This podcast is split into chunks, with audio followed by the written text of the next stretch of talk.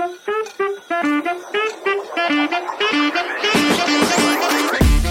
بكم مستمعي إذاعة L'ODJ Radio ومشاهدي قناة L'ODJ TV.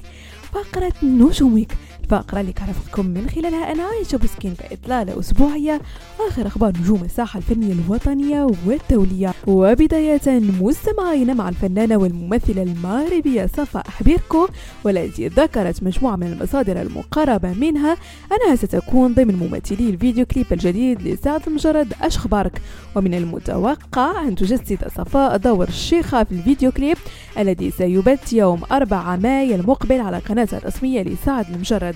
ويشارك في الكليب عدد من الممثلين. بما في ذلك عمر لطفي راشد رفيق وصال بيريز. ويأمل المجرد في نجاح هذا العمل الذي يعد الأول بعد إطلاق سراحه المؤقت في قضية الاغتصاب التي حكم عليه بالسجن لمدة ست سنوات. وننتقل مستمعين للممثلة المغربية نجاة خير الله والتي غابت عن الساحة الفنية لما يقارب سنتين بسبب إصابتها بمرض الشلل الذي ألم بها بعد وعكتها الصحية الأخيرة. وتقاسمت نجاة خير الله في بث مباشر عبر حسابها على منصة إنستغرام. تفاصيل محنتها الصحية وأوضحت أنها عانت من الشلل بسبب زيادة نسبة الكوليسترول في جسمها ما أدى إلى منع وصول الأكسجين للدماغ وبالتالي حدوث صعوبة في ضخ الدم على مستوى القلب. وظهرت الممثلة في البث المباشر حليقة الرأس وقالت إن الأمر يتعلق بأسباب صحية لافتة إلى أن هذه الخطوة شكلت تحديا بالنسبة لها من أجل الشعور بتجديد مؤكدة أن أقوى النساء هن من يقدمن على حلق الشعر. ونختم مستمعين فقرة نجوم Week بالفنانة المغربية دنيا بوتازوت.